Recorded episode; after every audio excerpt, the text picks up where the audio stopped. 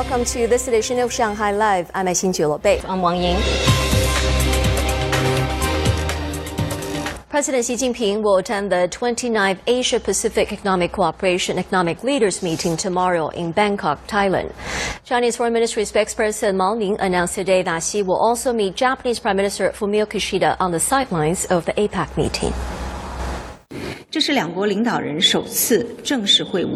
It will be the first official meeting between Xi and Kishida, as this year marks the 50th anniversary of the normalization of China-Japan diplomatic ties. Both should conform with the trend of the times and the international trend, and deepen cooperation while managing differences. The two countries should also work together in building bilateral relations that suit the needs of the new era. The ongoing 2022 International Biopharma Industry Week features nearly 40 forums and activities with a collection of academicians, doctors, and industry-leading companies including Roche and AstraZeneca. One of the topics being discussed is how digitalization has been utilized in the healthcare industry. Zhang Yue finds out more. Fudan University Shanghai Cancer Center has been using AI technology to help doctors with pathology classification since 2019. In the past, pathology classification for a triple negative breast cancer patient took at least several days. However, it has been cut to just a few hours. The hospital said the AI accuracy rate has already reached 92%, which helps doctors better treatment plans for patients. AI technology is capable of detecting what doctors cannot see with their eyes. It can also recognize patterns that doctors would not be able to with their traditional experiences. AI and big data are also helping doctors develop more personalized treatment plans. The CT scan of our patients will be extracted into information like words, which help us make a medical diagnosis when treating them. This will also benefit patients. Pharmaceutical company Roche said digitalization has become vital in drug development.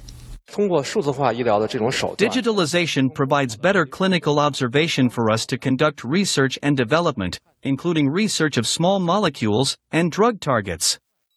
This will help us make more new drugs efficiently. Doctors said digitalization will be utilized more in public health, clinical research, and hospital management. The annual output of Shanghai's biopharmaceutical industry reached 761.7 billion yuan last year, up from 383.3 billion yuan in 2019. According to the Ukrainian news agency, missile strikes were carried out on Ukraine's multiple cities, including capital Kiev, yesterday. Lei Shuyan has a story. Emergency blackouts were imposed in Kiev.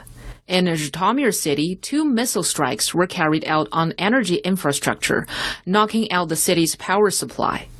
Ukraine's prime minister yesterday confirmed that almost all regions of the country are experiencing power outages. The Polish government confirmed last night that two citizens were killed in explosions in a Polish city near the Ukraine border. Early media reports said missiles had hit there in the afternoon. A Polish government spokesman said they're increasing the readiness of some military units and other uniformed services. The cause of the explosions is still unclear. Several Polish media outlets said earlier that the blasts were reportedly caused by Russian rockets falling on eastern Poland. But there has been no official confirmation that the explosions were caused by rockets or missiles.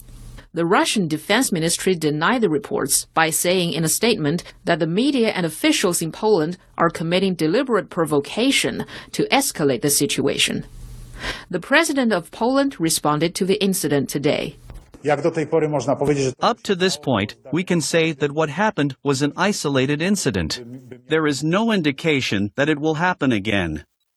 U.S. President Joe Biden pledged support for Poland's investigation after convening an emergency meeting of the Group of Seven and NATO leaders in Indonesia. Biden said it was unlikely that the missile was fired from Russia.